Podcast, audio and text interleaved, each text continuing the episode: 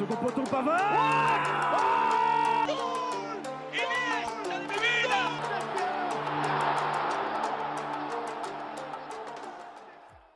Bonjour à tous et bienvenue dans En Première Intention. Nous sommes le 30 avril 2021 et j'ai avec moi quasiment l'équipe au complet avec Aurélien à ma droite, Bonjour Lorenzo, bonjour à tous et à toutes. Ridia à ma gauche Bonjour à tous, bonjour Lorenzo. et un petit niveau Clément. Comment ça va? Ça va et toi Bah, ça va tranquillement, merci. Au programme aujourd'hui, les news, les news extraordinaires, les top et flop, le débrief de ce qui s'est passé cette semaine en Ligue des Champions, en Ligue Europa, avec les demi-finales aller, les matchs à voir du week-end, et puis on va finir avec le quiz, avec un nouveau format pour nos chroniqueurs qui vont, qui vont s'affronter et qui vont, je pense, se déchirer. on va donc commencer avec les news.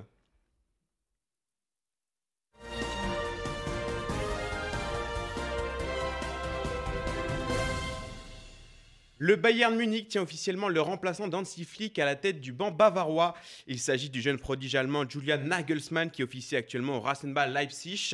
Un rêve de toujours qui se ré- réalise pour l'homme de 33 ans qui prendra ses fonctions le 1er juillet.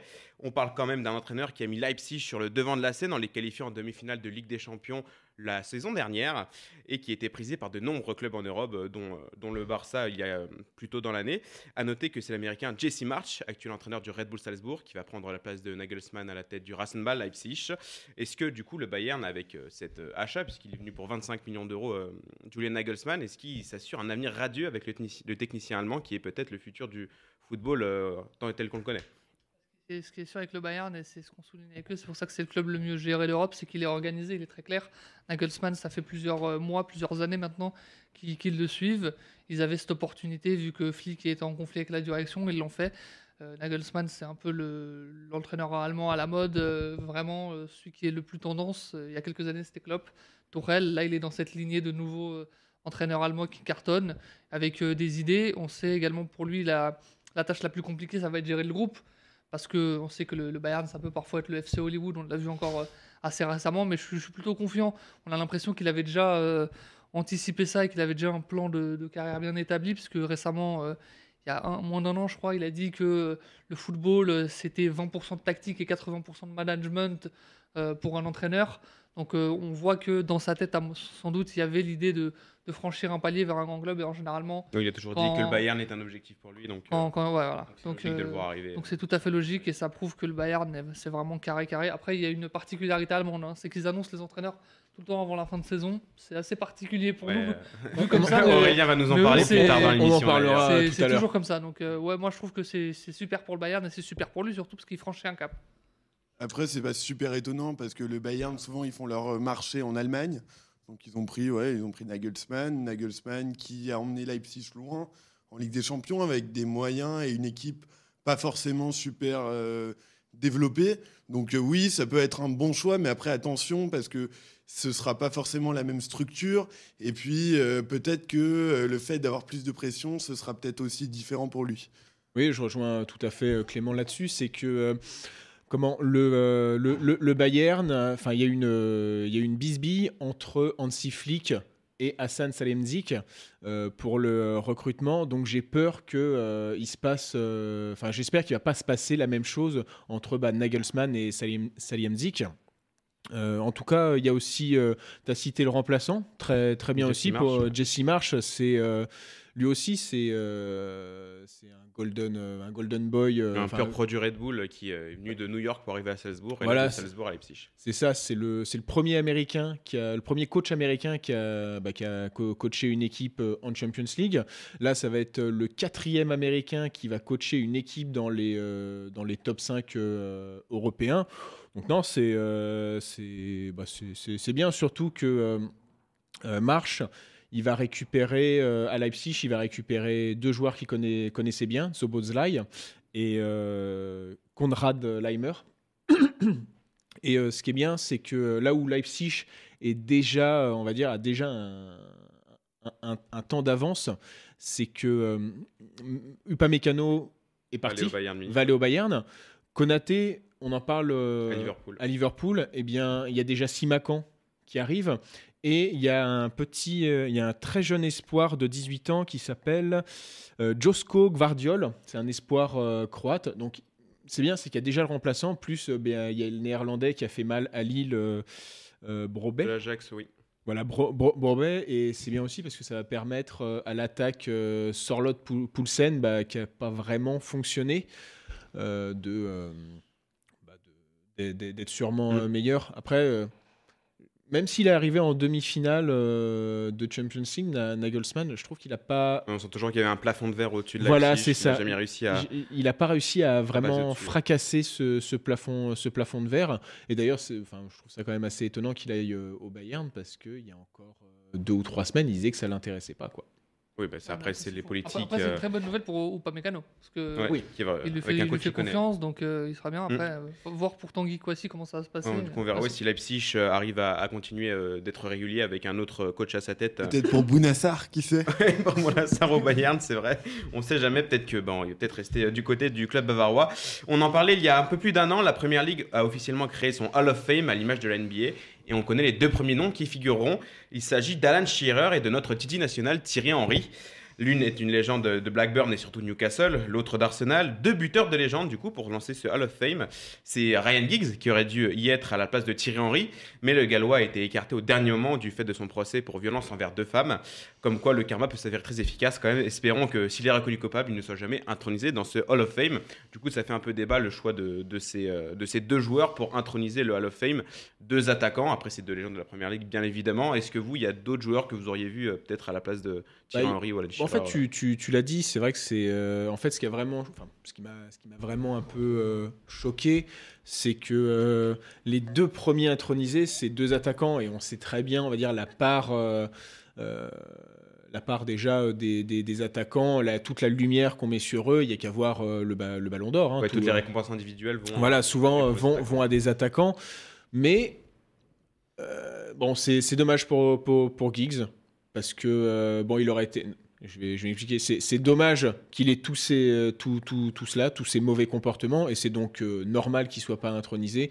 Pourtant, sa carrière, euh, je crois que c'est près, près de 1000 matchs euh, Ouais, avec, ouais. euh, 900 et quelques, je crois. avec euh, Manchester United. Je pense qu'il doit avoir le record de matchs aussi en, En en première ligue, ouais. sachant qu'il avait le record, euh, parce qu'il avait quasiment scoré sur les, la vingtaine de saisons qu'il a joué euh, en première ligue, il avait toujours au moins Marqué un scoré euh, un but. Après, bah, bien sûr, moi, ce, que j'ai envie de voir, euh, bah, il y a par exemple euh, Rio Ferdinand, euh, Vidic aussi, Cantona. Oui, mais Cantona. après, enfin, ils prennent Alan Shearer parce que c'est, ça reste quand même un attaquant emblématique Anglais, ouais, euh. Et après, je pense que, enfin, il y a aussi une Bah, volonté sur- d'avoir un anglais et un, un- un joueur étranger. Puis en termes de joueurs étrangers qui ont marqué la première ligue, Il y avait Ah, soit lui, soit Agüero. Mais il Ah, fallait, ouais, il fallait que le joueur Soit- soit, soit allé en retraite. soit en Soit, en retraite. Ouais, C'est pour ça. Bah, Euh, Cantona ou Thierry Henry, globalement. Bah, C'était ça. Hein. Cantona, niveau Quand- des il politiques, est encore apprécié, je sais pas si mettre Cantona euh, dans Ah, un- si, il euh, il sera non, il est en- encore bien apprécié. En, Angleterre, on va dire toutes les frasques que Cantona commet euh, en France, il y a ça. il ça- n'y en a ça- pas beaucoup, si. Enfin, non, mais c'est par exemple euh, Toutes quand ses il- sorties sur toutes ses sorties sujets, quand il avait Sur dit- Didier Deschamps. sur Didier Deschamps, par exemple. ouais. Ah, mais ça, s'en foutent, les Anglais. Oui, voilà. ou, quand, ou quand il est- quand il avait dit euh, retirez tout votre argent euh, de votre compte en banque, ça va permettre de euh, comment casser un peu euh, le, système bancaire. J'ai l'impression que ça fait 5 ans. 10 Ah oui, oui, mais ce sont des choses qui a jamais touché, euh, qui a Vraiment jamais touché les, les Anglais.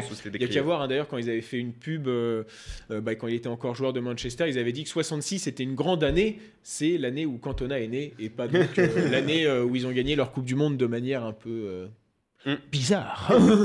Ouais, du coup, hâte de voir euh, les, hâte de voir les prochains joueurs qui seront euh, intronisés dans ce Hall of Fame. Il y en a une vingtaine déjà d'annoncés. hein. Ah bon, qui ont été annoncés là? Oui, il me semble. euh, J'ai vu, j'ai vu traîner une liste et. euh, Oui, mais. Ouais, qui- mais c'est et pas ils encore vont- officiel. Non, ils vont arriver au fur, euh, au Il va y fur et à avoir mesure. beaucoup de gens de Manchester United. Scholes, à mon avis. euh, Ouais. Bah, la première ligue, c'est Solskjaer. simple. Euh, c'est c'est- c'est simple. Ça va forcément être beaucoup de joueurs de ce qu'on appelle du Big Four. Pourquoi? Parce que bah, bah, on parle de C'est Shearer. L'ancien Big Four, du coup. C'est parce que Shearer est le seul euh, est le seul joueur, enfin actuel, le seul joueur à avoir gagné un, bah, le titre de champion en étant dans un club en dehors du Big Four. C'était euh, c'était Blackburn et bah, c'est pour ça aussi qu'il qu'il est aussi. Mais il, est- euh, il était aussi recordman de, de, De buts. buts. Ah oui, oui. Ah non, c'est- sûr. C'est la- c'est c'est l'attaquant de référence. C'est euh, c'est un très très bon L'attaquant joueur qui a, anglais. qui a été malheureusement miné euh, par les blessures en fin de carrière. Mais euh, qui a jamais voulu quitter Newcastle parce que je crois que c'est un, un gars de Newcastle. Oui, c'est un, c'est pour ça un qu'il enfant du pays. comme Voilà, c'est, pour ça qu'il part de Blackburn et qu'il va à Newcastle et pas à des Manchester euh, United, des trucs comme ça. C'est que lui, il aime, euh, il aime sa ville, il aime son club. Il aime les Magpies. Voilà. C'est un peu le TJ Savani anglais. Oui, mais il a pas de roulotte. Et on reste, en Angle- on reste en Angleterre où ce week-end sera très spécial puisque les joueurs des différents clubs ont décidé de boycotter les réseaux sociaux afin, afin de lutter contre la haine et le harcèlement en ligne. On avait vu notamment Thierry Henry fermer son compte Twitter à cause de, de ça dernièrement. La chaîne Sky Sports a décidé de supporter le mouvement en faisant de même ce week-end, euh, tel que aussi eSport a, a- a décidé de faire pareil, et le compte officiel de Wimbledon aussi. Et Donc Quentin Bernard de la JOCR aussi. C'est retiré des réseaux sociaux. mais oui, mais oui. Et Nicolas Bedos. c'est ça. Précurseur. Et donc du coup c'est un mouvement qui traverse les sports et du coup qui est arrivé en, en Angleterre et en Première Ligue avec, euh, avec euh, tous ces boycotts là. Donc bon c'est un, un geste fort pour, euh, pour lutter contre ça et qui, euh, qui a fait beaucoup de débats ces derniers, ces derniers temps quand même. Ah bah, c'est, euh. Symbolique, plus Oui, symbolique ouais, qu'autre c'est chose. c'est symbolique. symbolique autre chose, mais c'est vrai que euh, tu te retrouves euh, à insulter des maires ou les insultes racistes. euh, C'est quel joueur qui a. C'est un joueur français dernièrement qui a, qui a dit, euh, je, je crois que c'est un Ah oui, Lorientais. euh, euh, j'ai plus son nom, mais ouais. il avait dit que c'était insupportable. C'était insupportable. Le, le mec se fait insulter sa mère euh, chaque, chaque week-end, euh, se fait traiter euh, par des noms euh, pas très reluisants euh, qu'on pourrait accorder euh, à des amis tels euh, les Le Autres Éric Zemmour. Euh, donc que des choses euh, sympathiques comme ça. Et euh, il y, a- il y a aussi quelque chose sur les réseaux sociaux que je, je vois, et ça pourrait faire sûrement partie d'un autre sujet, c'est sur les paris. Tu as beaucoup de paris sportifs et je vois qu'il y a beaucoup de, Ah, de- de, ouais. de comptes. De, par exemple, je pense à. Ça genre- ça doit créer de la haine, je Oui. pense. Ouais, bah, Ouais, c'est surtout ça, bah, c'est comme euh, ce qu'avait dit un- une joueuse de tennis française, je Je me crois que c'est rappelle plus le nom. Je crois que c'est Gaël Monfils C'est aussi mon qui avait dit un truc Moi, il me semblait que c'était euh, une, une joueuse de tennis française qui aussi parlait bah, qu'elle était insultée constamment sur Instagram quand elle perdait un match parce Ouais. que des gens avaient parié sur elle. C'est ça, bah, c'est une des conséquences malheureuses. du- Sur, euh, sur Twitter, tu avais un compte qui s'appelle euh, Nordisk, euh, Nordisk Football, donc qui est spécialisé dans le, euh. Paris sportif. Non, dans le football, dans le euh, football, euh, scandinave. scandinave. Et euh, à un moment, euh, je crois que c'était euh, genre un club, genre Brandby ou Malmö, qui jouait en Europa League. Les mecs ont, ont perdu et tu as des mecs. euh, il s'est retrouvé à avoir des MP euh, sur Twitter euh, en mode. euh, ton équipe c'est de la merde et, euh, et autres euh, joyeusetés. Euh, alors que le mec, il, il- Oui, il- c'est de la merde. oui, bah, je vous ai jamais dit de parier sur Malmö. hein. C'est toi qui as tenté ton coup, quoi. Ouais, et donc je dis ça euh, alors que Malmö a fait un super parcours en Europa League. hein. Et euh, parlons football pour finir. Euh, Cela fait assez longtemps qu'on n'en a pas parlé pendant l'émission. Euh, éliminé en quart de finale de la Ligue des Champions par le Paris Saint-Germain. Football Le- féminin. De foot, de football féminin. Non, t'as dit juste football. Parce que football, Oui, techniquement, J'ai oublié un mot, mais c'est pas grave. Parce que football, je crois, mais, mais j'en suis pas sûr qu'on en parle quasiment chaque semaine. Eh oui, on n'a pas- ça fait longtemps qu'on n'a pas parlé pendant l'émission de football féminin. Et éliminé en quart de finale de la Ligue des Champions par le Paris Saint-Germain, l'Olympique lyonnais a remercié son entraîneur Jean-Luc Vasseur qui était en place depuis deux ans. Une figure bien connue des Lyonnaises a officiellement pris sa place et Sonia Bonpastor, l'ancienne capitaine des Gaunes, va vivre sa première expérience en tant qu'entraîneur dans une équipe qui perd peu à peu son trône de meilleure équipe européenne. On le voit en Ligue des Champions, mais aussi en championnat avec euh, la décision qui devrait se faire ce week-end contre le Paris Saint-Germain. Donc là, euh, la tâche de Sonia Bonpastor, ça va être de relancer euh, l'Olympique lyonnais qui faillit peu à peu quand même. Bah, il y a ça, c'est que, bah, un, peu à l'image, chez, les filles, comme chez les, comme chez les garçons d'ailleurs, l'Olympique lyonnais a un très beau centre de formation et Sonia Bonpa- Bonpastor, c'est la première chose qu'elle a, qu'elle a dite, c'est qu'elle veut remettre le, bah, le centre de formation au cœur du, euh, bah, du projet lyonnais. Parce que actuellement, j'ai euh, donc j'ai regardé, parce que je, je, je prépare un peu ce que, je dire, je, je balance pas que effectivement. je, ba- je balance pas que, que des fake news. Et euh, actuellement, tu que 5 joueuses qui, qui font partie, qui, qui, 5 joueuses lyonnaises qui sont dans l'effectif et qui viennent du centre de formation, dont Wendy Renard, donc, qui a passé la trentaine, Amel Majri, qui a 28 ans, et tu as Delphine Cascarino, qui doit avoir 22-23 ans, il me semble. Et les deux autres joueuses sont de très jeunes joueuses, mais sinon le reste, alors c'est vrai que c'est une équipe, euh, c'est quasiment une dream team, mais en effet, on l'a vu, contre le PSG, ça peut ne pas passer. Euh, D'ailleurs, le, comment le, le- match vraiment décisif, ce sera le 28 mai. Elle sera le 28 mai. Oui, c'est le 28 Ah, mai parce que euh, à cause du coronavirus, ça a été euh, Décalé. dé- dé- décalé. Et, euh, et d'ailleurs, et en fait, c'est aussi un des soucis, euh, je trouve, des, euh, des, euh, football féminin, c'est qu'on a quand même donc Jean-Luc Vasseur, qu'on peut pas dire qu'il ait fait une brillante carrière en Ligue 1 avec. euh, Tu veux Reims. dire que c'est de la Ligue 2 des coachs qui viennent euh, C'est un peu ça l'idée. C'est un peu Ouais. ça, et je trouve que c'est dommage parce que c'est vraiment un, un sport qui se développe. Pour regarder les matchs, c'est intéressant. Alors certes, euh, comment alors je vois euh, quand euh, Madame Marinescu, Marinescu, voilà. euh. Maracineanu. Ma- Maracineanu, autant pour Mara- Maracineanu, porte au nu. Alors, c'est quand elle dit il y a plus de jeux. Alors c'est vrai et c'est faux, c'est qu'il y a plus de jeux, en effet il y a moins de fautes, il y a moins de ballons en touche, mais euh, plus de jeux c'est en train, euh, c'est en cours de, de progression. En revanche, bah, pour avoir regardé le match entre la France et les États-Unis, il y a encore un sacré gap à aller, euh, à aller chercher, et c'est pour ça aussi qu'on a besoin de coachs d'une nouvelle génération, et bah, ça serait intéressant de voir Sonia Bonpastor à l'avenir. Ils ont besoin de moyens aussi, je pense, parce que pour, pour développer du jeu, il faut, du, enfin, quand même euh, une certaine logistique, j'imagine. Oui, oui, bah c'est pour ça qu'elle demande. Alors, elle demande. Aussi une envie de jouer. Peut-être Oui. que Sonia Bonpastor sera. C'est Ouais, ça. elle, sera un elle a eu vecteur un, de elle ça. a eu un discours très intéressant Oui. sur la formation, sur le club, sur le jeu. Puis c'était une super joueuse, en plus ça va avoir jeu, donc je pense qu'elle a, déjà cette sensibilité. C'est un bon pari aussi pour Lyon, parce que je pense qu'ils n'ont rien à perdre, ils vont pas chercher les, les 20e couteaux là, du, du Mm. football masculin. Ils intronisent euh, une, une femme du cru, une femme qui connaît le terrain. Maintenant, euh, ce qui sera intéressant aussi pour Lyon, c'est la concurrence étrangère. On a vu que l'Angleterre se développe très rapidement, le championnat anglais notamment. Donc en Ligue des Champions, ils auront plus, je pense, cette hégémonie, ils ne connaîtront plus cette hégémonie où ils ont gagné 5 titres, cinq- euh, titres d'a- d'affilée. Et je crois qu'ils ont fait finale euh, et une victoire Oui. encore. Donc sur, Oui, ils ont perdu les contre dernières Vol- années, ils, ont- avaient perdu contre Wolfsburg. Et ouais. 6 victoires. Je pense que là, vu la manière dont se développe euh, le football anglais, ça va devenir déjà une très grosse nation, à mon avis. Et même le Et football puis- espagnol, parce que l'Atlético Madrid et Barcelone. et. Barcelone, parce que le PSG a galéré contre Barcelone. euh, Et le Real Madrid, je crois, a créé son équipe où ils ont Oui, racheté il y a une équipe. Ils ont racheté, ils ont racheté Ouais, une donc équipe. eux aussi, Ils commencent un peu à, à venir dans le. Le. Ils rachètent. Oui, Mais c'est le football populaire. hein. C'est donc la fin de ces news. Merci, euh, merci à vous d'avoir réagi à ça. On va passer au top et au flop. C'est parti.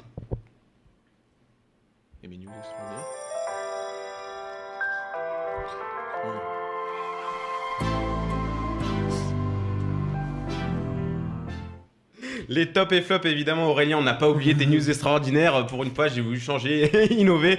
Elles passeront après le top et Non, flop. dis, dis que t'as oublié. Non. sois, sois, sois, sois- sois honnête, monsieur. Je, je demande de l'honnêteté.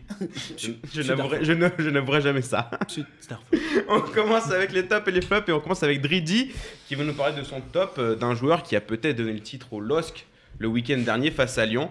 Je vais parler de Bourak Yilmaz. Ouais, l'immense Burak Yilmaz qui était venu, faut, faut, faut se rappeler, euh, en fin de mercato, euh, parce qu'il devait euh, remplacer Loïc Rémy. Donc là, il a un tout autre rôle, un rôle prépondérant. Il a le rôle, à mon avis, enfin, plus, plus je le vois et plus je, je pense qu'il a le même rôle que, euh, que Falcao pour Monaco euh, lors de la saison euh, 2016-2017. Un rôle très important où c'est lui qui marque les buts décisifs, c'est lui qui ne lâche rien, c'est lui qui va au pressing, c'est lui qui donne vraiment euh, vie et une sorte d'âme euh, de, guerrier, même si j'aime pas trop, trop ce terme, à, cette équipe qui, ne va rien lâcher, qui ne va jamais euh, s'avouer vaincu. On l'a vu face à Lyon où ils étaient à la ramasse, c'est lui qui a sonné à la révolte, d'abord en mettant un sublime coup franc, ensuite en donnant une passe d'ess et en- en- enfin en, en concluant euh, la marque euh, et, en concluant le match 3 buts à 2 d'un magnifique piqué. Donc vraiment, je pense qu'il est, euh, il reflète l'état d'esprit de son équipe. Et on l'a vu lorsque Lille, ils ont des, difficultés en bloc bas, avec Ilmaz évidemment aussi. Mais on l'a vu lors de sa blessure où ils avaient beaucoup de difficultés, où ils pataugeaient dans, la smoule et on pouvait craindre pour eux que justement il y ait cette baisse de régime et qui, qui, euh, bah, qu'ils allaient être éjectés du podium. Finalement, ils ont encore leur destin entre leurs mains.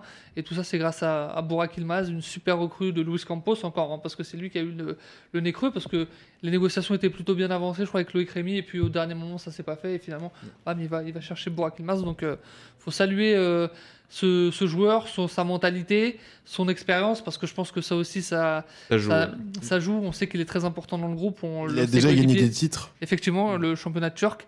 Euh, donc, euh, ça- je pense qu'il cimente aussi le, le- le groupe à travers son caractère en disant de rien lâcher aux jeunes. Il influe, euh, euh, il, il influence la mentalité de cette équipe. Donc, pour moi, c'est le facteur X de cette fin de saison lilloise. Ouais, surtout que, à, à contrario, Loïc Rémy ne, comment, ne réussit pas en Turquie, puisqu'il est dans un club, il est dans un club turc.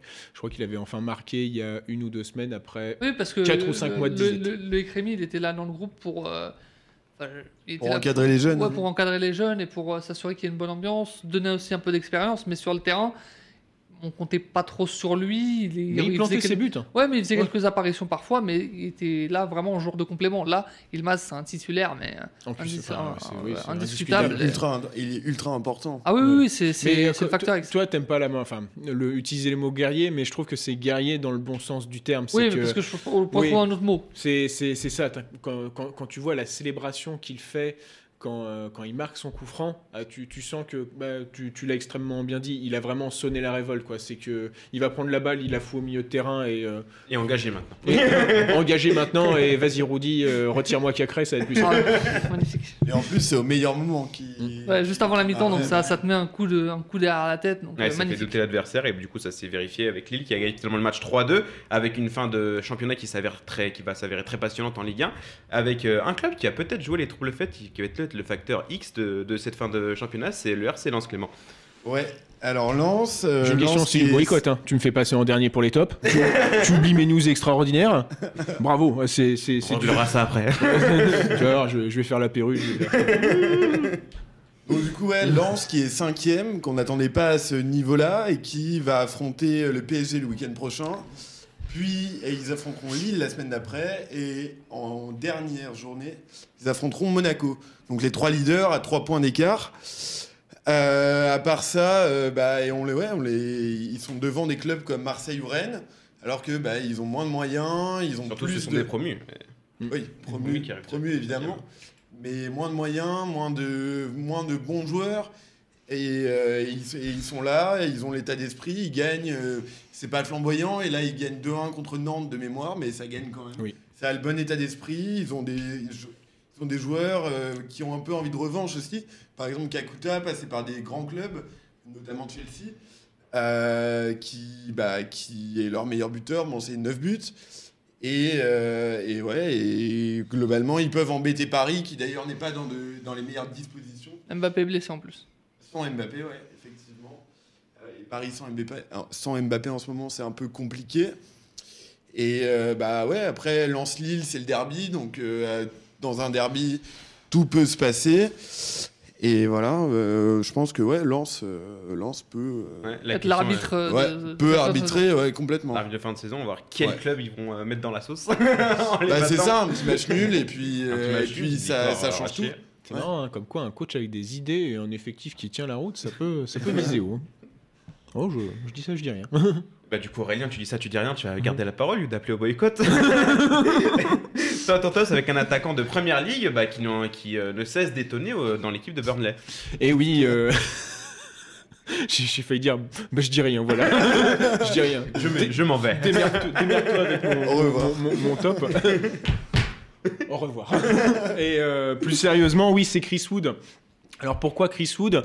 C'est que ça reste euh, un, c'est un attaquant néo-zélandais qui, euh, bah, qui a réussi à marquer un triplé euh, ce week-end. Donc c'est, il est devenu, euh, grâce à lui, la Nouvelle-Zélande est devenue la 46e nation à avoir un joueur qui marque un triplé dans, en première ligue. Donc il rejoint des légendes qui ont aussi marqué trois buts dans un match, comme Benjamin Varuvari, une grande légende zimbabwéenne. Je vous invite à regarder ses highlights. Mais surtout. En fait, c'est- un attaquant dont on parle pas beaucoup, mais dans une équipe, on va dire, Bu- Burnley, c'est pas l'équipe qui va qui va les jouer. Euh, D'ailleurs, euh, si tu fais un jeu de mots, c'est sévère- sévèrement Burnley, et c'est parce que c'est souvent ça qui porte pour euh, pour aller soit gagner des matchs, soit pour euh, obtenir des, des matchs nuls. C'est un peu ça l'idée. Mais ce, euh, ce joueur-là arrive à marquer quasiment sa, diz- euh, sa dizaine de buts. Bah là, je crois que c'est c'est son Ouais. 13e but. C'est son meilleur total depuis qu'il est arrivé en Première Ligue, sachant que son... euh, euh, il, arrive en, euh, il arrive en Angleterre, si je me trompe pas, c'est à Leeds United, où il fait une, saison exceptionnelle en Championship, où il marque une vingtaine de buts. C'est pas Millwall? Semblait avoir 8000 voilà. Il a sûrement fait les deux clubs.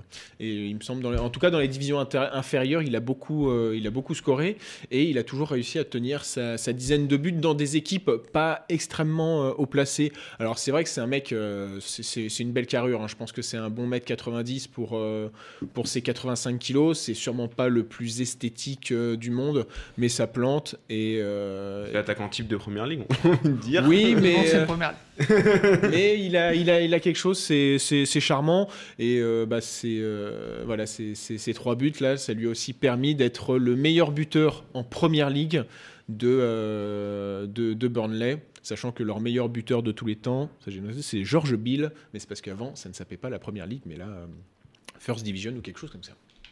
Et euh, bah, du coup, on va passer au flop avec euh, Dridi, qui va nous parler, bah, du coup, euh, on nous parlait de la semaine dernière de la Super League, d'un club, et bah, du coup, qui, veut- qui voulait peut-être aller en Super League, parce que l'année prochaine, bah, Ça a ça ira peut-être pas en Ligue des Champions. Ouais, bah, ils sont quatrième, juste derrière eux il y a le Milan au même nombre de points et juste devant eux Naples aussi avec le même nombre de points, 66. Euh, Naples est passé quatrième. Et c'est Ouais. le Milan qui est cinquième. Oh d'accord, ok, d'accord. Ouais, non, c'est- C'est ce qu'il vient Mais dire. c'est mais c'est à la différence de but, il me semble. Ok, Oui. d'accord, ok, ok. Ok. Ça m'a un peu. Très bien. Très bien. Allez, Non, en tout cas, ce qui est sûr, c'est que sur les 7 derniers matchs, il, reste sur 3 victoires, 2 nuls et 2 défaites. Donc, c'est pas un rythme de champion, pas un rythme d'une équipe qui euh, domine son championnat loin de là. Bah, sinon, il serait pas quatrième après tout. Et puis, euh, surtout, au-delà de ça, ça vient euh, sanctionner une politique sportive désastreuse depuis plusieurs années. On l'a vu notamment avec l'échange Danilo Cancelo, euh, fait volontairement hein, pour gonfler les comptes évidemment et sauver justement. bah, Pjanic Arthur hein, aussi. oui, mais Pjanic Arthur, à la limite, tu prends un retour, c'est pas plus mal, tu t'en sors bien. Mais Danilo Cancelo, franchement, c'est juste euh, scandaleux. On l'a vu également avec les, les, rec- les recrutements euh, pêle-mêle de joueurs assez neutres dans le milieu de terrain notamment. On le voit également avec le fait que Dybala, bah, qui est leur meilleur joueur pour moi, en tout cas lors de la saison dernière, soit euh, aujourd'hui euh, complètement en méforme parce qu'il est mal entouré. Il y a eu le Covid aussi évidemment, mais quand même. Et puis euh, Cristiano Ronaldo qui erre comme une âme en peine, seul à tenir cette équipe à bout de bras. D'ailleurs, je serais curieux de savoir ce qu'il va faire si jamais la Juventus va en Ligue Europa. Ce qui est sûr, c'est qu'ils sont mal barrés et que c'est bien fait pour eux. On espère qu'Agnelli prendra la porte assez vite. C'est pour un, dirigeant beaucoup plus compétent que lui, ça c'est sûr. Maintenant, ça, bah, c'est un beau pied de nez quand on voit ont voulu faire euh, leur petite Super League à 12 pour euh, s'assurer leur confort euh, et leur pérennité financière. Bah non, le sport, c'est c'est pas ça, c'est pas la sécurité justement. Il faut faire les bons choix au bon moment. Euh, des clubs, il faut des clubs comme l'Atalanta les font et pas la Juve et ça traduit aussi la mauvaise gestion de cette Juve et plus généralement des, des grands clubs qui sont complètement en perdition et encore une fois le, le football n'a rien gagné à gagner plus d'argent. On le dira jamais assez et euh, la Juventus n'a rien à gagner en, gagnant- en voulant gagner plus d'argent. Ils ont même tout à perdre. La preuve, ils sont euh, aujourd'hui en lambeaux. Ouais, c'est bien, c'est que la Juventus pourra Pour une. Fiat, être en lambeaux, normalement, ça devrait être pas mal. Mais là, La, la- la- la- la Juventus vrai, pourrait vrai. devenir le premier club à gagner la C1, la C2, la C3 et la C4, puisque nous avons la Conférence League l'année prochaine. Si, vrai. si on s'ils continuent Ah. leur descente aux un beau enfers. jus vengé là, Je lance, peut-être un lance. Oui. Et on ne serait pas à l'abri d'avoir une surprise. Oui. Ah bah avec euh, le retour des supporters, euh, j'aimerais bien voir la Juventus à Félix Bo- Bo- Bollard. Mais après, cette politique sportive, elle pose aussi une question c'est est-ce qu'ils avaient vraiment les moyens d'accueillir Cristiano Ronaldo? Ça, je, Et- t'invite à aller sur Calciomio et de lire et lire les excellents papiers que certains des rédacteurs. Non, c'est pas moi. non, non, c'est pas moi. Je m'occupe pas de la Juventus. Mais moi, coup, je m'occupe de Ternana. Ils les avaient pas. Non, mais en effet, ça, ça les les, avaient a. pas. ça Bah, les comme a- énormément de grands clubs qui font des transferts qu'ils ne peuvent pas se permettre et qui, Surtout, fait- à- et qui finissent. Quoi. À- Avant d'avoir Ronaldo, il faut déjà avoir l'équipe autour de Ronaldo. Mm. Parce que Ronaldo, on ne verra jamais À assez. l'époque, ils l'avaient. C'est pas Messi. À l'époque- À ils l'avaient quand même. Ah, non, non, non, non, ils avaient déjà commencé à perdre leur, euh, Ouais, leur moins- Marquisio, leur Vidal, leur Pirlo, leur Pogba, en étant remplacés par euh, des joueurs assez, assez Par neutres. Alors, il- voilà. Il y avait Matuidi aussi. Bah voilà.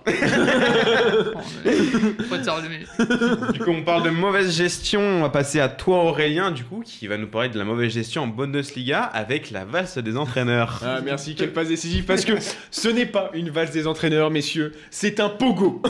c'est un pogo endiablé sur le titre Killing in the Name de Rage Against the Machine. bah oui, non, mais au moins je pouvais la caler. Là, là, alors, bon, je m'explique, c'est que.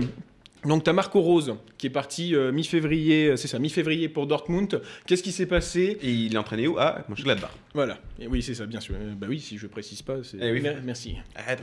Je reprends mon élan. ça y est, le cardio est bon. Deuxième passe D. Donc, il, il se barre pour Dortmund alors qu'il était à Mönchengladbach. Qu'est-ce qui se passe? Sept défaites de suite euh, pour, pour les Fallen, ça veut dire les poulains en VO. Enfin, en VF, je veux dire. Voilà. Maintenant, après, qu'est-ce qui s'est passé? T'as Adi Hutter qui se casse euh, de l'Eintracht Francfort pour aller à Mönchengladbach. Quand est-ce qu'il l'annonce? Il annonce quand les deux équipes vont jouer. Résultat des courses, bien sûr, l'Eintracht Francfort perd contre Mönchengladbach. Et là, bah, forcément, il y a Nagelsmann qui se casse euh, du, Rasenball Leipzig pour aller euh, au Bayern. L'avantage, je crois, c'est que les deux, les deux confrontations ont déjà été jouées. Mais en fait, qu'est-ce qu'on voit C'est que rien que pour, ces, euh, bah, euh, rien que pour deux entraîneurs, ça, leurs équipes jouaient encore quelque chose. Euh, je crois qu'à l'époque, Mönchengladbach était euh, haut placé. On se disait, tiens, c'est peut-être euh, le retour du grand Mönchengladbach des Et années là, ils sont en 70. dehors de la Ligue des Champions. Et là, ils sont en dehors de la Ligue des Champions. Donc ces équipes-là, elles ont encore des choses à jouer. Et finalement, tu as, tu as tous ces mouvements avant la fin de saison qui perturbent. Et bah, pour moi, je trouve, ça, je trouve ça gênant. Alors apparemment, il y a un autre problème, c'est que les coachs allemands ont de plus en plus de clauses libératoires, donc chose qu'on connaît beaucoup Pour euh, euh, en- 25 millions Bayern. en, en Espagne, Et qui est interdit en France. qui est interdit en France, ou du moins en- ce qu'on appelle sous sein privé. c'est en gros, c'est t'en as une, mais je le cache. En temps, enfin, ils n'ont pas besoin de clause libératoire, les entraîneurs français. Non, il y a, il y a En personne. C'est marrant, personne n'a payé la clause ru- euh, de libératoire de Rudy et, et de, et de Rudy Garcia. Euh, mais voilà, ça c'est c'est un gros problème. Surtout, je trouve ça ça déstabilise des équipes qui ont encore des choses à jouer. Ça fausse complètement le championnat. Et euh, bah, on va dire le, le, seul club qui reste pseudo stable, ça reste le Bayern Munich et ils en profitent toujours. Bah, c'est cool hein, de voir euh, la même équipe gagner pendant 10 ans. Il faut leur marcher, quoi. Oui, en plus, bon, euh, bravo encore euh, au Bayern de retirer Upamecano et Nagelsmann d'un- futur concurrent l'année prochaine. On ne, on ne soutiendra jamais autant euh, les Bavarois dans leur euh, politique de comment je De pille- destruction. de comment je pille mes adversaires tranquillement en disant. Vous inquiétez pas, c'est pour le bien du championnat. Et pour le dernier flop, on va aller en Liga où Clément, tu veux nous parler d'une équipe qui était peut-être promise au titre il y a encore 2-3 mois et qui là bah, se fait rattraper de toutes parts par le Real, le Barça et Séville, qui a peut-être joué les troubles faites euh, lors de cette fin de saison. Tu veux parler de l'Atlético Madrid? Ouais, l'Atlético clairement en perte de vitesse. Ils ont pris euh, 7 points sur les euh, 15 ils ont pris 7 points sur les 5 derniers matchs. Donc ils ont laissé ils ont donc laissé passer 8. Ils ont perdu contre Séville au début du mois et là ils viennent de perdre à San Mamés. Il n'y a pas Luis Suarez parce qu'il est blessé. Il revient ce week-end. Il, ouais, devrait revenir. Il a, mangé, il a Donc, mordu un euh, steak, c'est bon. Ouais, ouais, mais c'est Il nous a déjà montré de meilleures blagues. tout à l'heure. Et donc. Pas de souci. Et donc, en plus, euh, il y a les autres équipes qui commencent à, avoir du, à reprendre du poil de la bête. Il y a le Barça, même s'ils ont perdu hier, le, hier. Barça commence à gagner des matchs, à jouer un peu mieux. Ouais, il, il commence à y avoir une pseudo-entente entre Messi et Griezmann. Que pseudo, parce temps, que oui, ouais, il serait peut-être temps étant donné. Ouais. Effectivement. Donc ouais, l'Atlético qui commence à avoir un peu chaud aux fesses, sachant qu'ils avaient quand même une petite dizaine de points d'avance, euh, même si euh, même si euh, il y avait des matchs en retard et tout.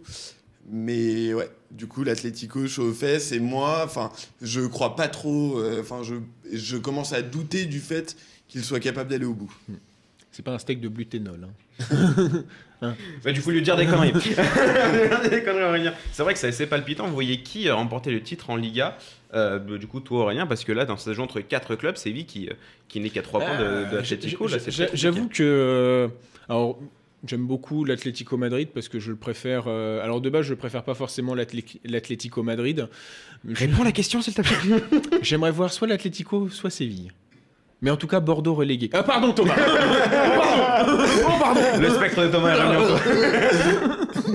toi. Tu vois qui? Ah, je vois Barcelone, mine de rien, même, à- même face à- après leur défaite face à Grenade, ils ont quand même. euh, je crois qu'ils ils avaient 84% de possession de balle hier quand même. Ils ont pas trop énorme. explosé face à Grenade. Et puis, euh, voilà. euh, bah, c'est- Bravo. Pique. Je te en meilleure forme pour la fin de l'émission, s'il te plaît. Il a été piqué au vif. euh. Je vais pas les imposer. Et puis, euh, ouais, mais- mais ils, ont, ils, ont, ils ont tellement de carences avec Gérard Piquet, avec euh, Busquets, avec Alba, avec Roberto s'il continue à être titulaire, mon Dieu. Euh, Il est passé les 250 matchs, je crois, en Liga, euh, Sergio Roberto. Et Eh oui, comme quoi on peut La enchaîner, les, déchéance d'un club. on peut Euh, enchaîner les matchs. Et... ouais, voilà. Tu sais que J- Jimmy Traoré a gagné une Champions League, hein, donc euh, tout peut arriver. Bah, Sergio Roberto aussi, lui. En étant techniquement. remplaçant. On précise. Donc moi je vois, je vois le Barça quand même, mal- malgré sa défaite euh, et son occasion manquée euh, face à Grenade. Je vois le Surtout que le, le Real est usé euh, physiquement et qui Ouais. joue encore la Ligue des Champions, donc là le Barça est peut-être en meilleure Puis position. Mendy va être encore absent de mémoire, donc euh, si c'est Marcelo qui joue. Non, il a des sélections. Ça, ça, Ah oui, pour la Ligue des ah oui, Champions. ah oui, ah oui, ça, pour la Ligue des Champions, Ouais. ça. Il doit, il doit mettre un bulletin de vote Macron. euh.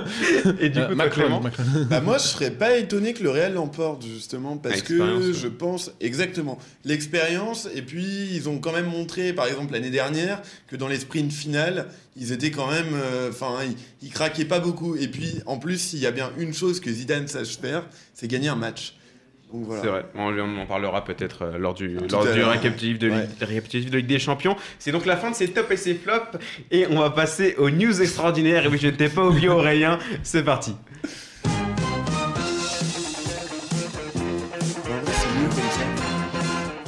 Allez, vas-y. Ah non, parce que là, tu, tu, tu m'oubliais deux, deux, fois, deux fois, euh, j'étais à ramasser à la petite cuillère. plateau. Ouais, je la petite cuillère. Enfin bref, allez, tel le T-Rex, je suis parti à la recherche de trois nouvelles news extraordinaires et mon instinct de chasseur euh, les a trouvées. Voici donc trois nouvelles euh, improbables. Je commence avec des frères buteurs. Après une saison, une première saison famélique, un seul but marqué en neuf matchs, Gonzalo Higuain réalise un bon début de saison en MLS avec deux buts en autant de rencontres. Mais lors du dernier match, il est rentré dans l'histoire du championnat américain. Lui et son frère ont permis au club de David Beckham de l'emporter face au Philadelphia Union. Ils deviennent donc la première fra- fratrie à scorer euh, dans le même match dans l'histoire de la MLS.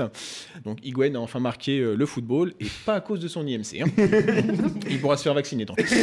Et un joueur qui va aller euh, sûrement dans, dans les pas de son père, un buste droit, un toucher de balle soyeux, une belle vision de jeu.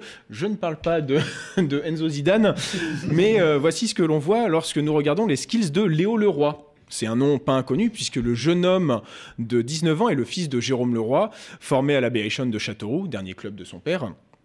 Il découvrira la Ligue 1 l'année prochaine puisqu'il vient, signer de, oui, puisqu'il vient de signer à Montpellier.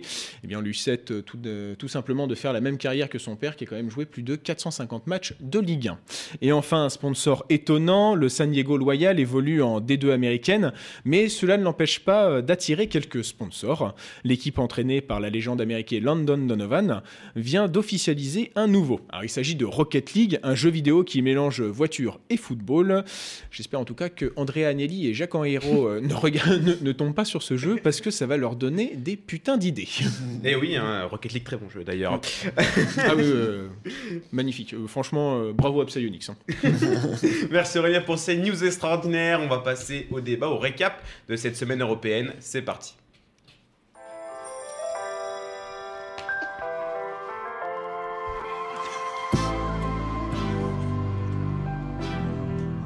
Le récap de cette semaine de Ligue des Champions et de Ligue Europa, et on va le faire dans l'ordre chronologique avec d'abord le match de mardi entre le Real Madrid et Chelsea et statu quo entre les deux équipes, un but partout.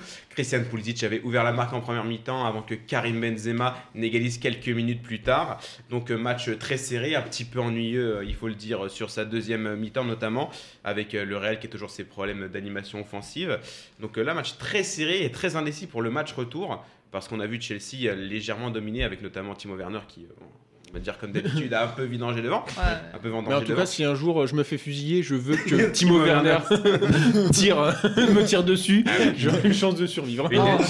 À, Oui. mon, à mon avis, non. Parce qu'il va vouloir te rater, mais il va. il va, en fait, il va Ouais. Timo Werner qui rate une énorme occasion face à Thibaut Courtois en début de match à 2 mètres à bout portant et euh, le portier belge qui, qui arrête euh, ce tir. Ju- Juste du pied, il a dit. Parce que Giroud lui a parlé, il a fait Non, non, j'ai juste fait ça. Ah bon, bah, Excuse-moi, frère. Donc là pour euh, le premier finaliste de la Ligue des Champions, bah, ça jouera mercredi prochain.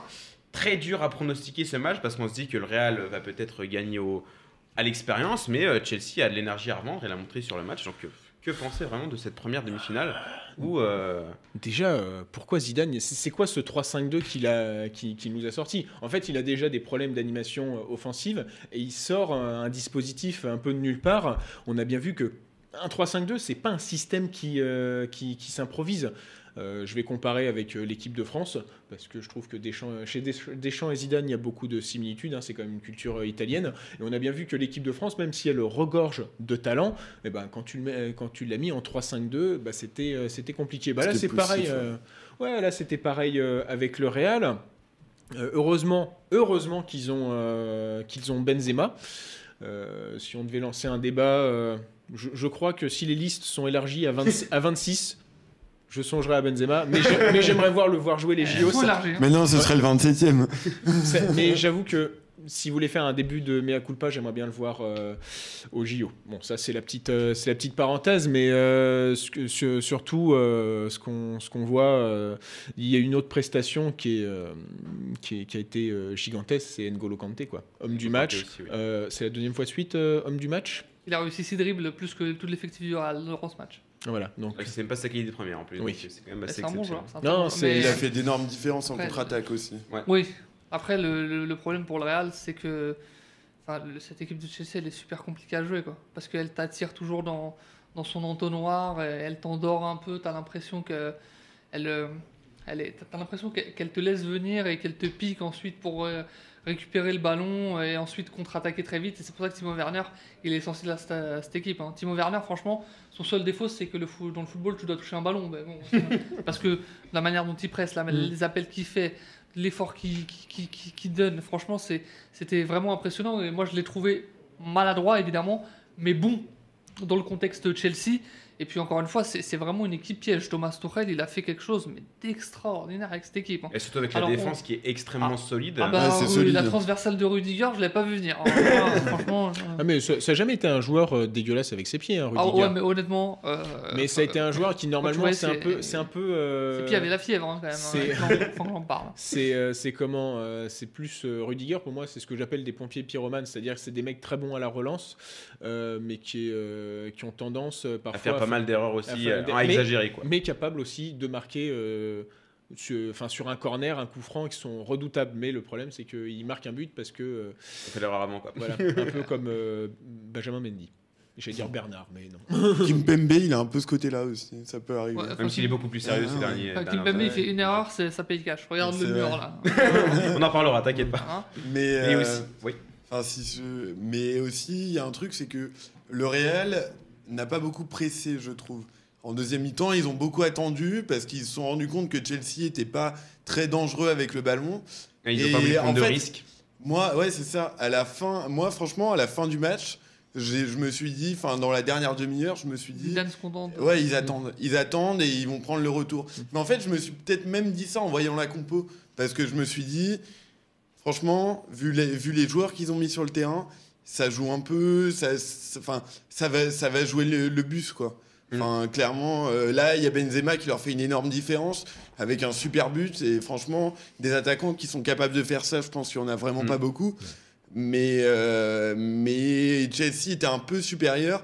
Mais cela dit, euh, je pense qu'elle est, que, étant donné le niveau du Real mardi, enfin le mardi dernier, je pense que le Real se qualifiera. Après, le- ça- ce match a montré un peu aussi les carences euh, du côté du Real Madrid avec euh, bah, la titularisation de Marcelo. Et on l'a vu, bah, ça devient très compliqué quand même pour, euh, pour Marcelo. euh, vive le retour, enfin, vivement Mais le la blessure juridique, je ne connaissais pas. Blessure diplomatique. mais c'est peut-être aussi à cause de lui qu'ils ont joué en 3-5-2. Ah, sûrement, oui. C'est pas impossible. hein. Il peut pas défendre un 4. hein. Non, Ouais, il peut- c'est ça. il, peut, il peut plus défendre un cadre. Oui, bah, ouais. Bah, déjà que c'était compliqué. Après, là, quand même, le Real Madrid, de- depuis la blessure de Sergio Ramos, euh, en défensivement, ça tient la route.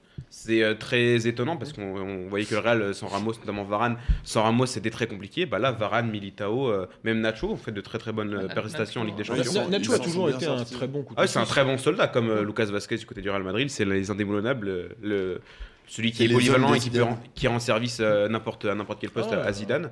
Donc, euh, un donc peu, voilà. Euh, je pense que Chelsea. euh, Un peu à la manière d'Arbelois, peut-être. Ah non, moins. Nacho? Oui. Non. Plus non, polyvalent, Nacho, non, parce qu'il peut jouer- c'est un défenseur central de défenseur base. défenseur gauche, défenseur droit. Oui, mais Arbeloa, je lui Ouais, joue aussi à gauche et à droite. Mais euh, D'accord. Nacho, voilà, non, mais c'est c'est- un peu plus polyvalent. c'était plus la Il a question des- sur euh, la défense, euh, défense centrale. non, Nacho est Il- beaucoup plus. hein. Il a déjà dépanné en, défense- en défense centrale. Arbeloa, Arbeloa, il a dû ouais, peut-être ouais, sur un ou deux matchs, mais c'est pas, il est pas connu pour ça. Euh, donc on va passer bon euh, au petit jeu des pronostics pour la semaine prochaine. Euh, qui va se qualifier entre le Real Madrid et Chelsea Aurélien Bon, tu connais déjà ma réponse. Chelsea, d'accord. voilà. Voilà, pas d'objectivité, c'est parti. Pour toi, Dridi Club du Ah, diable, pour moi, je le. pour- moi, c'est Chelsea. Et pour moi, s'ils se qualifient, ils vont gagner la Ligue des Champions. Ah, donc toi, tu vas peut-être. euh, on parlera de toute Ah, façon parce que c'est- match c'est- City. c'est- euh, C'est quand même dans leur ADN, euh, l'ADN de ce club, quoi. De faire des, des perfs lunaires dans des saisons euh, où ils sont. euh, Oui, mais Avec un changement de. à, à la différence ouais, de. ouais. euh, Je veux pas me tromper, je sens que je. 2012 Ouais, c'est 2012, 2012, Ouais, de- c'est ça. de- la différence de 2012, euh, l'effectif est pas. euh, pas on va pas se mentir, il est pas claqué au sol. non, parce que. Il n'y a de- pas Ryan Bertrand. euh. Non, mais et encore, c'est un très bon. Ouais, mais justement, bon ce qu'il arrive à faire. C'est- Franchement, c'est une chimère son truc. hein. Oui, mais je pense. Ah, mais- mais... au moins, euh, Tourelle a Ça- prouvé ça- qu'il ça- était meilleur que Di Matteo. Son, son équipe a vraiment la gueule euh, pour éliminer euh, le City de Guardiola sur un but du genou de Rodi hier. Et du coup, toi, toi, Clément, tu vois pas Bah, moi, je vois- plutôt le Real, ouais. Je vois plutôt le Real parce que je pense que. Enfin, en fait, j'ai du mal à voir comment, euh, comment Chelsea va pouvoir mettre, euh, mettre en difficulté euh, le Real. Je trouve que et, tactiquement, ils y arrivent, mais le problème, c'est que ça crée pas d'énormes différences. Et finalement, le Real, certes, ils ont paru un peu dépassés par les événements, mais euh, je pense que euh, ils vont être capables, ils sont capables d'é- d'éliminer Chelsea. Parce Mm. que bah, dans, euh, enfin, la Ligue des Champions, c'est les temps forts, c'est les temps forts et les temps faibles. C'est Guardiola qui, dit- qui a dit ça. Mm. Et concrètement, Et Zidane euh, est très très fort là-dedans. et quoi- exactement. Hum, Zidane est très très fort là-dedans. Et, mais après, le problème pour le Real qui va se poser, ça va être euh, que bah, ils sont éliminés au, au coup d'envoi et qu'il va falloir attaquer. Et ça, c'est un petit peu le défaut de- du Real de, de Zinedine Zidane. Donc, Ouais, euh, ouais, mais pense pas qu'ils Chelsea seront pressés non plus. Enfin, Oui, stressés mais Chelsea stressés ou pressés. C'est vrai que Chelsea joue, donc euh, bon, euh, peut-être que soit la surprise Chelsea, soit l'expérience pour le Real Madrid. Le deuxième match, c'était mercredi soir avec beaucoup d'attentes pour le Paris Saint-Germain après avoir éliminé le Barça. Après avoir éliminé le tenant du titre, le Bayern, ils affrontaient un autre ogre européen, le Manchester City de Pep Guardiola. Et après une première mi-temps très aboutie de la part du Paris Saint-Germain, qui était très bien en place et qui gagnait euh, 1-0 grâce à une magnifique tête de Marquinhos euh, sur un corner d'entrée Di Maria. Et bien en deuxième mi-temps, c'était tout autre chose pour, euh, pour le Paris Saint-Germain qui, euh, qui s'est affronté un Manchester City qui était beaucoup mieux en place et qui a pu euh, déployer son jeu. Et le Paris Saint-Germain qui physiquement a, coulé lors de ces deuxième mi-temps, et ben encaissé euh, tout d'abord euh, un but euh, un peu lunaire de Kevin De Bruyne sur un centre-tir où aucun, aucun euh, défenseur parisien ou même Kylian Navas était très surpris. Ça a fini dans le petit filet euh, sans vraiment comprendre pourquoi. Et sur le deuxième but, euh, sur un coup franc, euh, pas anodin qui était bien placé, mais bon, euh, un coup franc qui devait finir dans le mur. Et ben le mur s'est troué. Et ben Riyad Mahrez, euh, comme on, l'on dit assez souvent les, les commentateurs, l'enfant de Sarcelles, a, a pu marquer euh, pour, faire le, pour mettre le 2-1. Donc là, le PSG qui est en très mauvaise posture pour le match retour. Euh, Est-ce que le PSG va pouvoir euh, débloquer cette situation au retour? Parce que là, on voit pas. un- Quand, quand on. Moi, j'ai une, sta- une stat euh, intéressante. C'est que euh, depuis qu'ils sont euh, dans les phases éliminatoires, euh, trois matchs à domicile, troisième défaite. Par contre, sur les matchs à l'extérieur, pour le moment, euh, ils, sont aussi, vrai, ils c'est- sont aussi sur du 100%. Alors, euh, Mais c'était les matchs allés. mais c'était les matchs. C'est allés. C'est le seul bémol que j'allais dire, c'est que finalement, euh, bah, cette fois-ci, ils n'ont pas gagné le premier match. Après, est-ce que un- bon, il faut qu'ils gagnent 2-0 ou au moins qu'ils mettent un but de plus à partir d'un 2-1 C'est difficile. un peu. Gymnastique. hein. Ouais, c'est. Après, tu vois, euh, on parle de la première mi-temps aboutie du PSG. Est-ce que c'était pas la tactique euh, de Guardiola Non, de toujours de fatiguer Non, le pas. PSG Non, quand même non, non. et après euh, Ils n'ont pas pu suivre physiquement. C'est une tactique très, ça, très, ouais. très, C'est très, à partir de la 50e, 55e minute que le Mm. PSG a commencé à couler. C'est vraiment Mais une tactique très, très éprouvante qu'a mis en place euh, Pochettino durant cette, euh, cette première période. Et ils ont, ils ont vraiment dominé les débats, hein. il n'y a, pas eu de souci. Mais euh, City, City, je trouve que c'est quand même l'e- l'effectif, enfin, l'é- Mm. l'équipe qui joue le mieux d'Europe, la mieux, enfin, la mieux rodée tactiquement, techniquement. Vraiment, il n'y a pas de machine comme eux. Il y avait, il y avait le Bayern, mais le Bayern qui laissait d'énormes espaces. Eux, ils savent ce qu'ils font.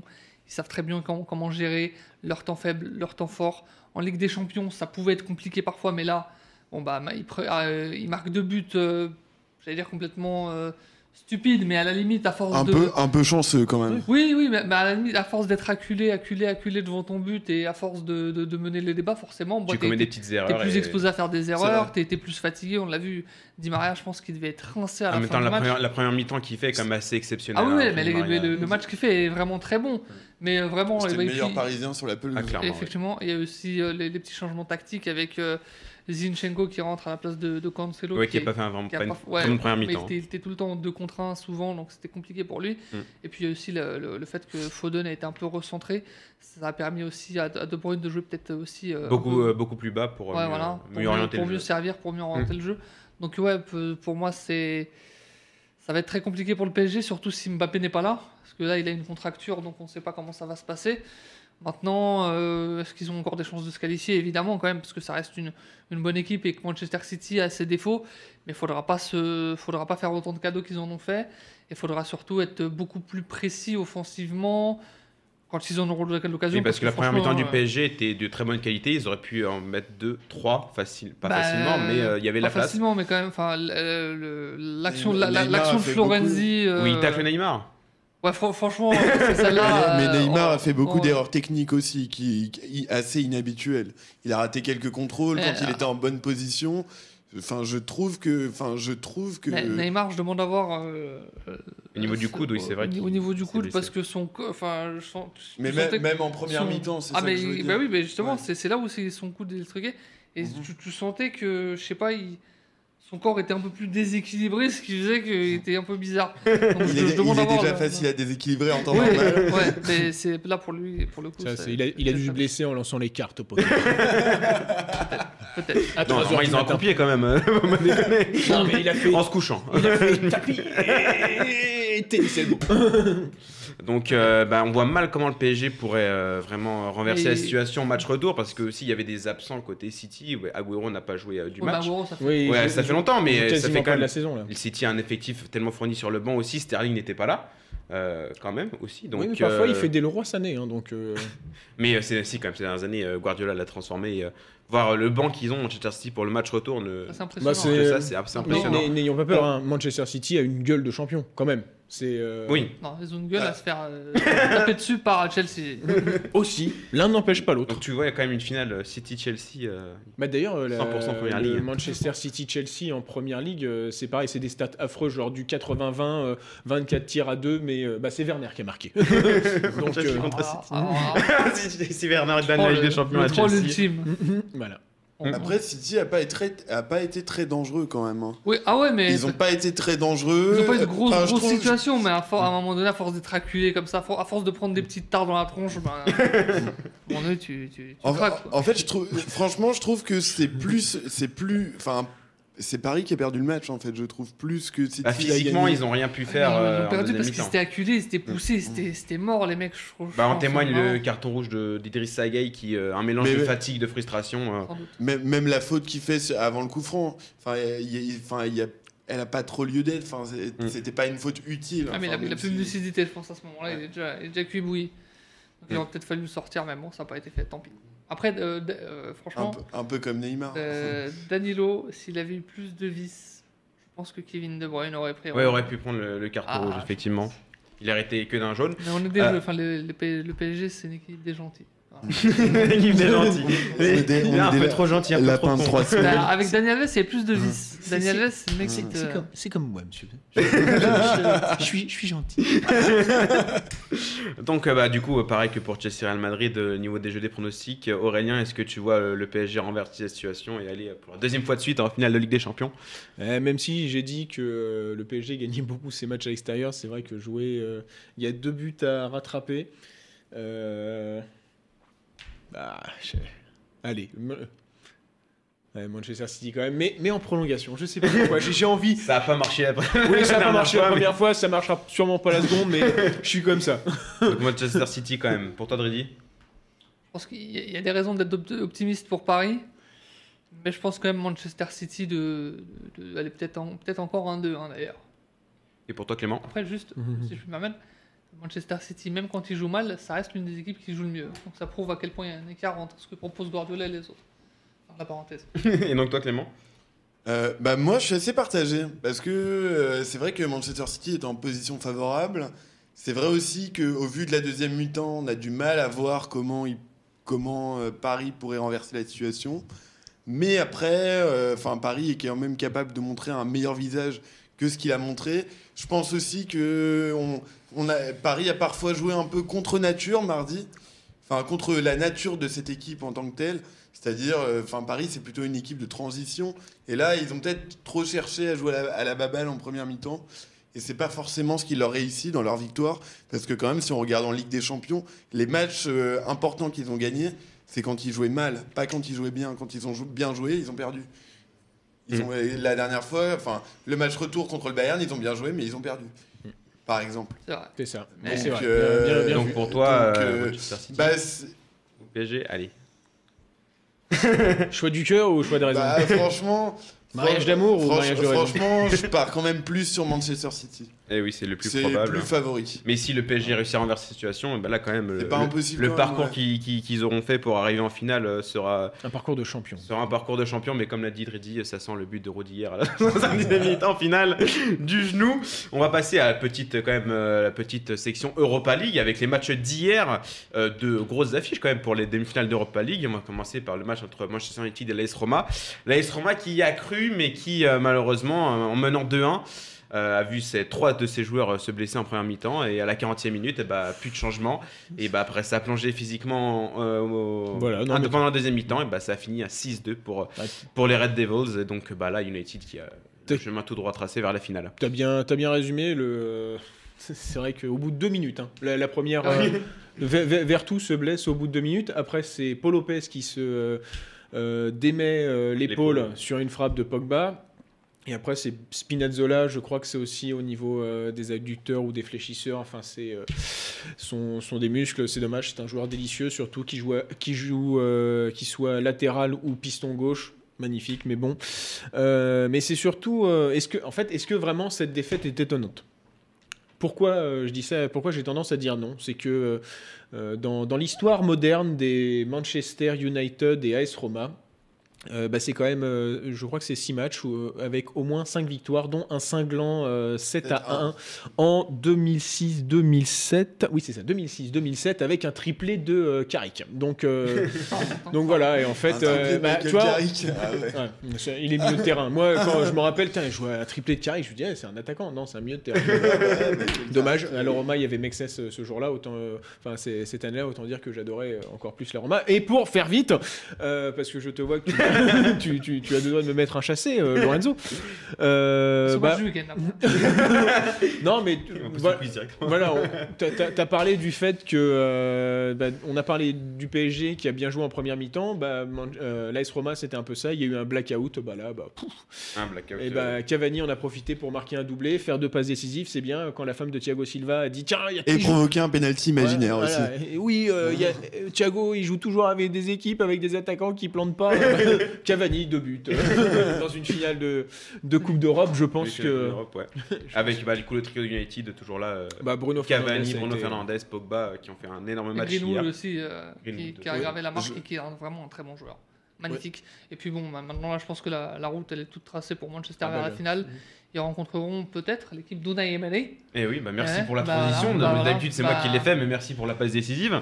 Euh, L'autre demi-finale euh, aller était entre Villarreal et Arsenal. Et Villarreal a gagné le match 2 buts à 1 grâce à des buts de Manu Trigueros et de. euh, de Trigueros ou. Tringueros J'ai Ah, pas Trigueros, compris. j'avoue que les commentateurs sur MC Sport m'ont fortement euh, déçu. Manu Trigueros et euh, le deuxième but était un but de.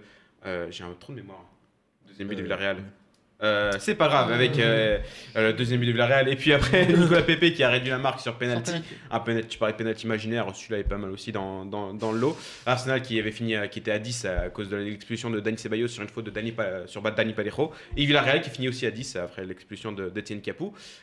Donc du coup, bah, là c'est Villarreal qui gagne 2-1, mais Arsenal a marqué le but à l'extérieur. Arsenal est encore vivant, malgré un match très décevant, et Villarreal qui a, qui a très bien joué. Unai Emery qui veut peut-être sa quatrième C3 euh, dans, dans sa carrière. Donc euh, là, ça va être euh, bah, match euh, peut-être euh, le plus ouvert, euh, du coup, un match Ah le plus ouvert doute. pour la demi-finale. Oui, sans doute. Arsenal s'en sort très bien. Oui, mais On je peut le pense- dire. Toi, toi, tu parles de match plus ouvert. Je pense que a- ce qui va être ou- ouvert, c'est la défense de- d'Arsenal, comme d'habitude. hein. Et c'est oui, c'est Raoul Ah, qui a marqué le deuxième but euh, Ouais. avec Villarreal. Pour Villarreal, euh, j'ai eu euh, un petit trou de mémoire. Donc voilà, donc là Arsenal qui est quand même en vie pour le, le match retour. Bah, c'est un miracle qu'ils soient encore en vie. Ouais, c'est un miracle qu'ils soient encore en vie. franchement, Le Ils euh, match qu'ils font. très très bien. Je, le pense que s'ils font peut-être le regretter, Villarreal. À mon avis, vont le regretter. Si- Parce que, si- ouais, s'ils euh, si- s'ils finissent en, en- en finale, euh, je pense qu'ils se font autant défoncer que. Oui, euh, ouais. Ah, quoi, contre moi, Chelsea. c'est- Contre United. Arsenal ouais. Ah, faut, faut se méfier parce que les équipes, en général, quand tu rencontres en finale une équipe de, du Moi même je vois pays, plus un match fermé. c'est c'est hein, assez serré. C'est assez serré en général quand c'est du même pays. Et c'est assez chiant d'ailleurs. Mais bon, Bah, super, on peut peut-être avoir une, deux finales euh, complètement anglaises. Euh, Oui, et, euh, et dire qu'il y a quelques années, on disait que, la victoire de la Super League. que c'était la- que, l'Angleterre c'était la former league. Bah, ils sont vraiment. comme quoi quand on met des entraîneurs. Quand on met des entraîneurs et de l'oseille, ça fonctionne. Mais sûrement que l'un a beaucoup plus de. Donc, mais des euh, entraîneurs populaires, bien sûr. Donc tu vois United Arsenal en finale ou United Villarreal? Non, United Villarreal. Je souhaite une plus. Alors, j'ai rien contre Arsenal, mais je souhaite plus United Villarreal parce que United Arsenal, je sens que ça va être chiant. Donc, mais je vois United Arsenal. Ah bah yes, bah, le, mais le je choix du souhaite United la raison. Et pour toi Clément Euh, Je suis d'accord avec David. Aïe aïe aïe. Pour moi, Donc, Uni- bah, attends, on se dirige peut-être, euh, je vois plutôt. vers euh, des finales 100% anglaises, euh, donc peut-être au détriment du beau jeu, mais c'est pas grave. C'est donc la fin de ce récapitulatif de la, des champions des euh, compétitions européennes de cette semaine. On passe à un match, au match à voir du week-end.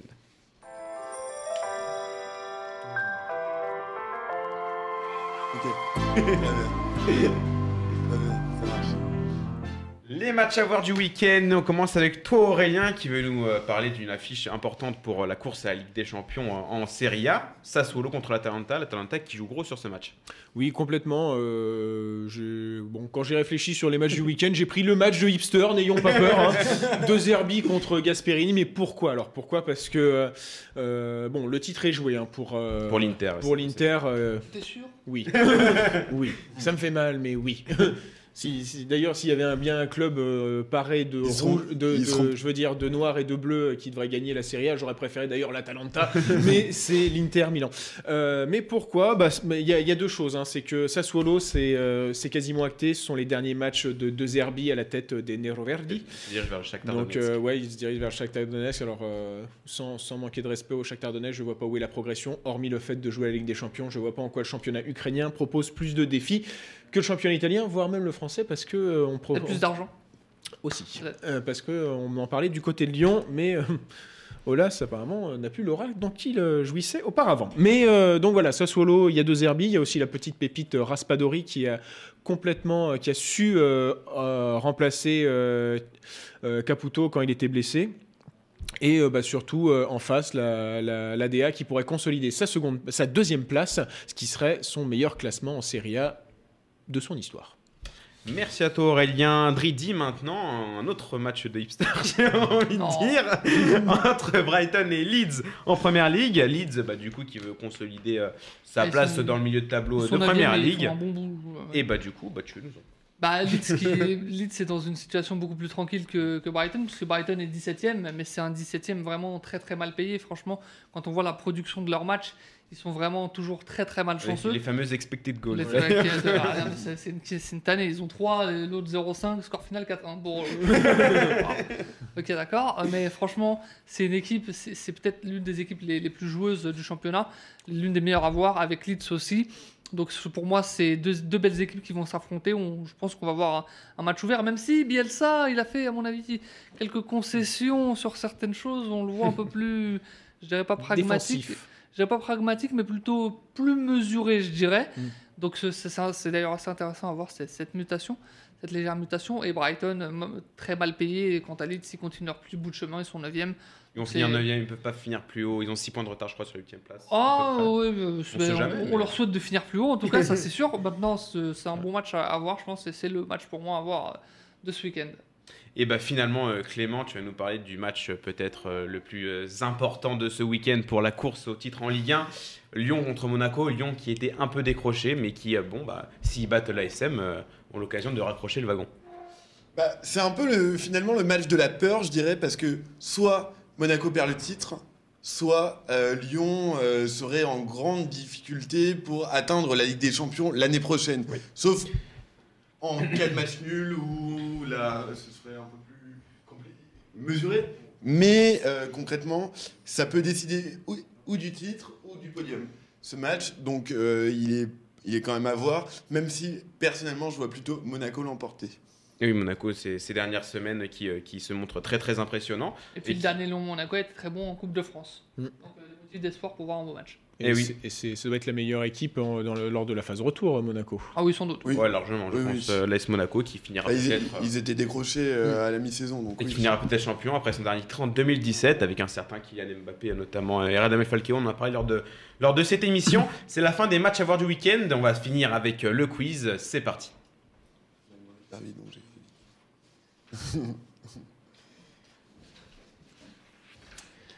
Le quiz, donc, euh, entre, euh, entre nos chroniqueurs. Euh, Nouvelle, nouveau format du quiz avec une petite nouveauté.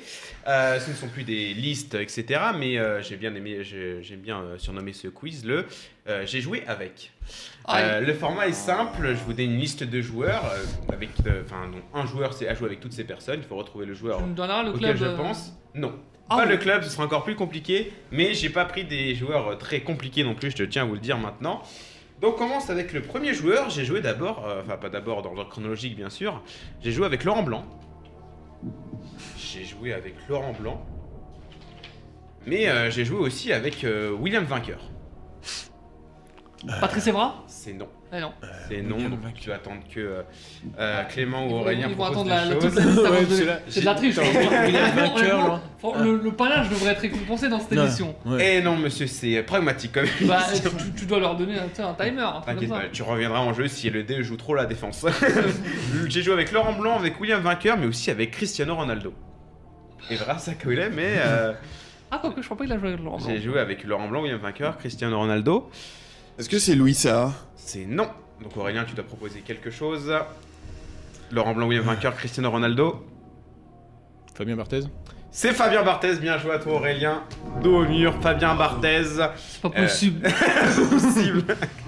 J'avais, il y avait aussi euh, Ludovic Giuli, Zinedine Zidane, Ryan Giggs, Didier Drogba, c'est là qu'avec Evra ça aurait pas marché, Franck Ribéry, Basile Boli ou encore Bichente Ah oui, Lizarazu. putain, oui. Donc euh, premier point pour C'est plus une liste. là, Aurélien. c'est- c'est- Ok. le deuxième joueur. J'ai joué avec Kofi Opare. Alors là, euh, J'ai joué avec Kofi Opare. J'ai aussi joué avec Shinji Kagawa. Hmm. Kofi Opare. J'ai joué avec Shinji Kagawa. J'ai aussi joué avec Yannick Bolassi. Wayne Rooney? C'est Wayne Rooney, bien joué à toi, Dridi, qui remporte ce deuxième point. J'ai aussi joué avec Robin Van Persie, Thomas Gravesen, euh, Udelston, Forlan, Van der Sar, Nani, Gravesen, ça veut dire. Gravesen, il- avec Everton en 2000, euh, Ah. avant qu'il aille à United. D'accord, euh, ok. une petite euh, saison avec euh, Thomas Gravesen, euh, dernier joueur pour départager Aurélien et Dridi, ou alors peut-être Clément. Ça finirait sur un match nul. Ce serait chiant parce qu'on voit que ça finit sur un match nul, mais bon. J'ai joué avec euh, Dani Alves. Là, il y a- beaucoup là. Là, il y en a beaucoup là. J'ai joué avec Dani Alves, mais j'ai aussi joué avec euh, Joaquin. J'ai joué avec Dani Alves, j'ai joué avec Joaquin. Joué Sachant que tu prends en compte les les sélections. sélections nationales, Ouais. effectivement. Dani Alves, Joaquin, j'ai joué avec Gabi Heinze aussi. Dani Alves, Joaquin, Gabi Heinze, j'ai aussi joué avec Fabio Cannavaro. Alors, Daniel. euh, Dani Alves, Joaquin, Gabi Heinze, Fabio Cannavaro. J'ai aussi joué avec Marco Surente. Marco Sorrente, le terrain Oui, Marco Surente. Le Suarez? C'est non. non, bah non, bah non, C'est avant. non. Marco Surente, Dani Alves, Joaquin, Gabi Heinze, Cannavaro, Marco Surente. J'ai aussi joué avec Iker Casillas. Bah, ouais, faut- c'est- faut- faut un, c'est joueur du. Real. c'est- Faut que je rentre en jeu. Et c'est un Brésilien. Euh, J'ai joué avec Dani Alves, Joaquin, Gabi Heinze, rentrer Cannavaro, Llorente. Au prochain joueur, Llorente, Iker Casillas, Ezequiel Garay. Je rentre Tu peux rentrer en jeu parce que là, euh, Robinho? c'est non. Non. Gabi Heinze, euh, Cannavaro, Llorente, Casillas, Garay, Dani Alves, Joaquin. J'ai aussi joué avec Cristiano Ronaldo. Ouais, bah. Cristiano Ronaldo. C'est un Brésilien. Mais c'est. Et euh, Caca je pense. c'est non. Donc euh, Clément, tu dois proposer quelque chose avant le dernier joueur où tout le Bah, monde moi, je rentre vais en jeu. dire Julio Batista. Et non. Dernier joueur, j'ai joué avec Dani Alves, Joaquin Gabi Heinze, Fabio Cannavaro, Marcos Llorente, Iker Casillas, Ezequiel Garay, Cristiano Ronaldo et Karim Benzema. Putain, ça veut dire un mec qui joue avec Dani Alves. Higuain. Non, J'y ai pensé aussi. je vous avais dit d'aller au plus simple. Hein. euh, J'ai des joueurs faciles. Hein. Des Bon, joueurs je faciles. peux revenir ou Non, pas bah non, là, ça y est, là, monsieur vous Ah, là. Oh, oh, oh. C'est Ramos, Sergio. C'est Ramos, bien C'est joué à Sergio toi, Ramos. Clément, Sergio Ramos, et là vous me mettez dans, Ah, ah, ah. vous me mettez dans l'embarras parce T'as que pas je, une petite question pour nous départager? Euh, je peux trouver une petite question pour vous euh, départager. euh, C'est- euh, C'est c'est avec Messi que euh, Dan- Dani Alves a fait le plus passe- de passes décisives. Eh oui, parce que pourtant joué avec Ramos à Séville en 2004-2005, Ouais, si je ne dis Ouais, pas de bêtises. Ouais, C'était sûr que c'était un. Donc, euh, meublé pendant que je trouve mais c'était vraiment compliqué. Parce que là. Donc, euh, je trouve un, un joueur vraiment compliqué. Euh, être plus efficace pour meubler les gars. Euh... Au pire, tu poses une question subsidiaire, hein, pas forcément. Non, non, Ouais, non, c'est non, ça. ne vous inquiétez pas. Oh, oh, oh. tu, tu nous trouves une petite liste C'est vrai, c'est vrai qu'au moins. euh, Je, je peux vous trouver une petite liste, donc. euh, Oh là là, mais qu'est-ce qu'il va nous faire euh, C'est pas possible Ukraine 2016. hein. Ah, une petite liste à liste des 23 Oh non Alors. C'est bon. Je vais vous faire une liste du coup, euh, Oh, parce mince, que vous oh, êtes chiant. ah Après, bon, euh, j'aurais peut-être dû préparer 4 trucs euh, au cas où. hein.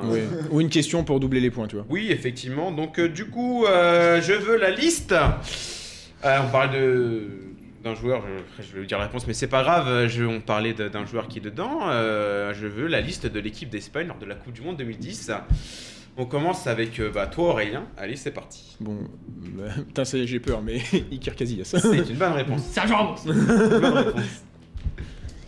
Et ben moi, je vais dire David Villa. C'est une bonne réponse. Putain, j'aurais dit la même chose. Euh, Fernando Torres C'est une bonne réponse. Piqué. C'est une bonne réponse. Puyol. C'est une bonne réponse. Xavi. C'est une bonne réponse. Busquets. C'est une bonne réponse. T'as dit Chabi ou Chavi Non, Xavi. Il a pas dit le mot, bah tu peux dire. euh, Mm. Du coup, Xavi Alonso. voilà, Alonso. Ah bah, Iniesta Euh, oui. Bah, Juan Mata. C'est lui qui prend le petit pont là sur euh, le truc. À l'entraînement. Effectivement. Fabregas. Fabregas, c'est Oh non. Bah oui, c'est fait le- la passe c'est- faux neuf. lors de la Coupe du Monde. Non, pas en 2010. Pas en Non, 2010 pas en 2012. Ah, 2012, attends. pardon. Euh, Putain, est-ce que je tenterais pas euh, dans, dans, dans les gardiens euh, 5, 4. bon, David De Rea? Bah non, pas du Bah tout. hein, Pepreina. C'est une Ah, bonne oui. réponse.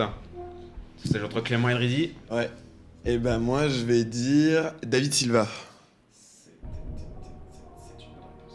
Je crois que J'ai encore à Valence. Arbeloa. C'est une bonne réponse. Pedro. Bonne réponse. Peut-être. Euh, je te dis. J'ai un doute. T'es sûr? Je fais confiance. Euh, attends, il manque combien de joueurs là parce que... Il manque 1, 2, il manque 3, il manque. euh, Je dirais comme il ça, sans manque conviction. 4, 5, Sans conviction. 6, il manque 7 joueurs. Il manque un gardien, euh, deux défenseurs, euh, deux attaquants au milieu. 5 Sans grande conviction, je dirais Capdevia. C'est une bonne réponse. Putain, je te déteste. C'est vraiment celui que j'allais dire. à il reste un gardien, il reste euh, un défenseur, il Ok. reste euh, deux milieux et deux attaquants. Un milieu, pardon. Un milieu. Oui, tu l'as dit, Sergio Ramos. Et oui, il a dit Ah, donc attention dit. 5, 4, 3, Ok. 2, 1. Et bah. Et bah. Dommage Et c'est perdu de qui remporte. Et il y avait évidemment au cage Victor Valdés. euh, Putain, Victor Valdés. Victor Valdés, Raoul Albiol aussi qui a marqué euh, contre Arsenal. Il y avait aussi Carlos Il y avait Marchena. Fernando Llorente aussi. Fernando putain. Llorente, Jesus Navas qui joue pendant la finale, d'ailleurs qui rentre en jeu. euh, il y avait aussi Javi Martinez du coup qui n'a pas été cité. Donc c'est Dridi qui remporte le quiz, on voit la joie sur son visage, c'est beau. Bravo. Donc merci à, à nos- à mes chroniqueurs de m'avoir suivi lors de cette émission, merci à la régie de nous avoir réalisé, merci à vous de nous avoir lors de cette émission. On se retrouve pour une nouvelle édition de En Première Intention la semaine prochaine. Bonne journée à tous. Second poteau Pavard